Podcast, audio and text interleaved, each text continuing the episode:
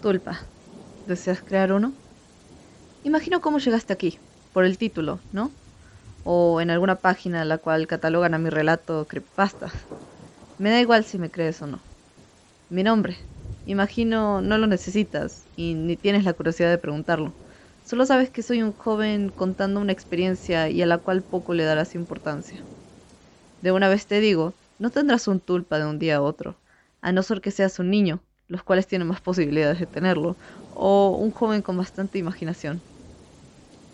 Mi primer tulpa fue a los 10 años. En ese entonces poco sabía de internet, pero lo suficiente para buscar cosas en que entretenerme. Siempre he sido de pocos amigos, y no te vengo con el rollo de antisocial, porque en verdad sé que no soy el único así. Hasta tú alguna vez has probado la soledad, y si no es así, es un punto en contra de obtener un tulpa. Aún recuerdo cuál estúpido fui para buscarlo. Cómo tener un amigo, fueron las palabras en el buscador, y aunque era pequeño hasta mí me parecía idiota estar buscando ayuda respecto a eso. Hasta que llegué a una a la cual decía lo siguiente, Tulpa, ¿deseas crearlo? Me pareció entretenido, y como lo pintaba aquella página no me arrepentiría de nada. Los pasos fueron sencillos. Lo que me trajo problemas fue la imaginación. Sé que era un niño, pero sabía bastante bien lo que era real o no Ponerme a imaginar un ser era agobiante y dudé varias veces lograrlo. Medité y mentalicé que estaba a punto de hacer un ser vivo, vivo para mí. Despegué de mi mente cualquier otra cosa. Debía ser un lugar solo y desolado. Mi habitación fue lo primero que pensé. Me encerré a diestra y siniestra mientras me repetía lo que estaba a punto de hacer, así que en medio de la habitación con los ojos muy abiertos comencé a imaginar cómo sería mi tulpa. Un niño, una niña, un anciano, un animal, luego su actitud hasta que me encontraba viéndolo frente a mí. Lo visualicé muy bien, de tez llenita y de grandes mejillas, sonriente y con unos ojos cristalinos. En ese entonces era un niño, pero pensándolo hoy bien, era bastante hermosa. La doté de personalidad y carácter. El tulpa se dotaría de mis recuerdos implantados, como si fuera su vida pasada, ya que es parte de mí. Tras unas horas después de la creación mental y cuando creí que estaba listo para plasmarse, junté un lápiz, un borrador y unas hojas de papel. Con los materiales plasmé sobre el papel la imagen de mi tulpa dibujándolo. No podía borrar. Como lo dibujes, una vez así será. Tomé mis recuerdos y los implanté en mi tulpa. Como si los metiera por su cuerpo, ella frunció el rostro.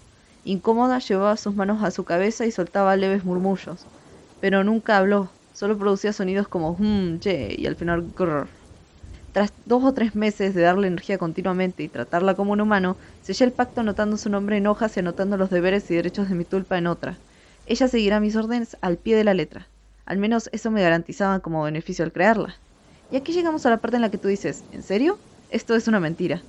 Es razonable que al no intentarlo y verlo como lo creas. Es razonable que al no intentarlo y verlo no lo veas. Es razonable que al no intentarlo y verlo no lo creas. Pero déjame decirte, todo tiene consecuencias. Fue a los 16 años cuando todo colapsó. Fueron cambios sencillos, pero que los noté inmediatamente. Estaba en mi colegio cuando sucedió. Un desmayo y en unos segundos en la cama de un hospital. Me diagnosticaron leucemia. La niña, la cual llamaba Pap, también cambió. Dejó de seguirme constantemente como lo hacía desde hace años. Se miraba más delgada y su piel blanca comenzaba a cambiar amarillenta. Sus ojos cristalinos se volvieron grises y su sonrisa constantemente permanecía en una mueca burlesca. Otro fue que mi familia comenzaba a verla, como un fantasma. Se suponía que eso no sucedía, y fue cuando me dije debía... Se suponía que eso no sucedía, y fue cuando me dije que debía deshacerme de ella, pero no es tan fácil. Incluso cuando escribo esto siento su presencia detrás de mí, viendo el monitor junto conmigo y respirando en mi oído. Le pido que se marche, pero ella se niega y ahora sé que estará conmigo hasta que muera o ella termine por alimentarse completamente. Si después de eso aún deseas crearlo, ten en cuenta las advertencias. Un tulpa es una construcción mental, un ente místico creado por un acto de la imaginación y de la voluntad, que adquiere consistencia física al ser creado. Solo tú puedes verlo, pero cuando el tulpa toma fuerza e inicia el cambio, de bueno a malo, las personas comenzarán a verlo y éste se alimentará también de ellos, más de ti ya que eres su creador. Solo se puede crear un tulpa. El hecho de crear más de un tulpa acabaría por ser un suicidio. Sería como bañarte en una tina llena de sanguijuelas si tras ese ejemplo aún así lo, si detrás de ese ejemplo aún así lo deseas, adelante. Ellos terminarán para sacarte toda la energía que tienes. Día con día se alimentarán de ti. Papá, redujo mi vida a seis años. ¿Cuántos te quitarán? ¿Más de uno?